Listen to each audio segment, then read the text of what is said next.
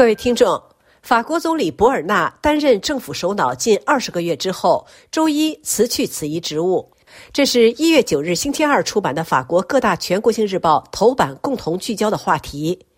博尔纳执政期间，成功的推动了不得民心的养老金改革和备受争议的移民法等立法，在多数党的绝对优势受到挑战以及总统马克龙的民意低迷的背景下，博尔纳辞去总理职务，引发舆论热议。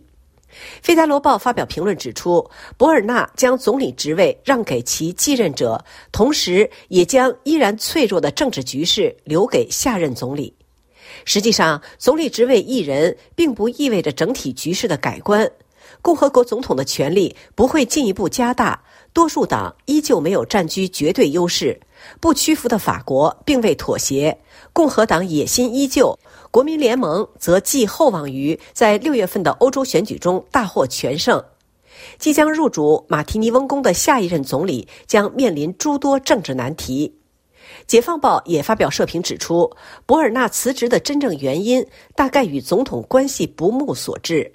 直至最后，博尔纳都在忍辱负重、坚守职责，对他所领导的相对多数党的不稳定地位心知肚明，也十分清楚，充当共和国总统导火索是他的使命。回声报则强调，作为总理，博尔纳没有犯任何错误，也没有被发现缺乏忠诚度。但对总统马克龙而言，与博尔纳并肩工作却变得越来越难以忍受。尽管经历了共同的危机，两人却未能形成默契，终以博尔纳请辞而告终。十字架报则在评论中指出，当前的局势强化了总统的作用。在马克龙眼中，总理只应是一个忠实的合作者。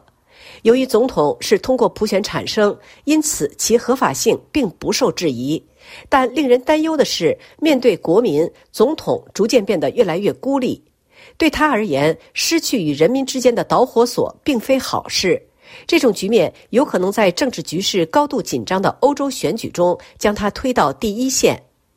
此外，《费加罗报》和《解放报》分别报道了中国宣布破获一起英国秘密情报局利用某外籍人士从事对华间谍活动案的消息。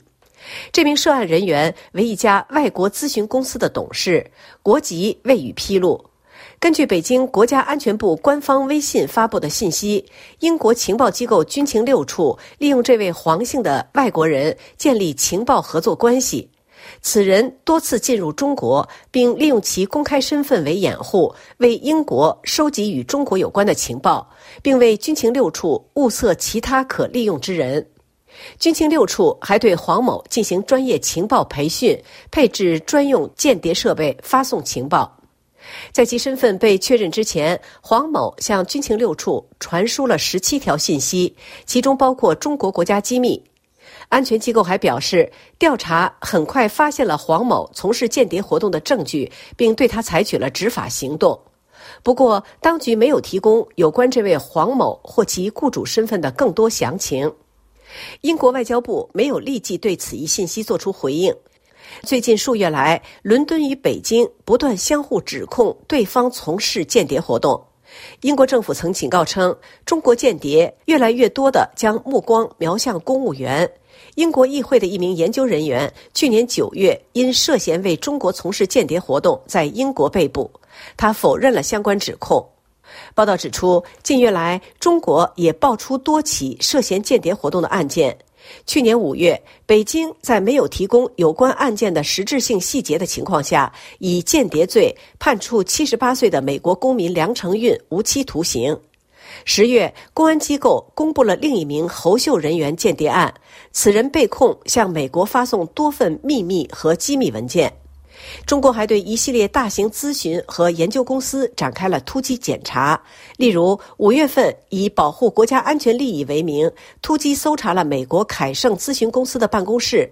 四月份，美国另一家咨询公司贝恩公司上海分公司遭搜查，其员工受到询问；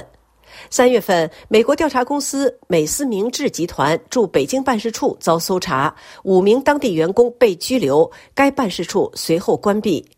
美国政府和商会发出警告说，搜查行动严重损毁投资者信心以及外国公司在中国的活动。以上是本台今天的法国报纸摘要节目，由刘芳选播，感谢收听。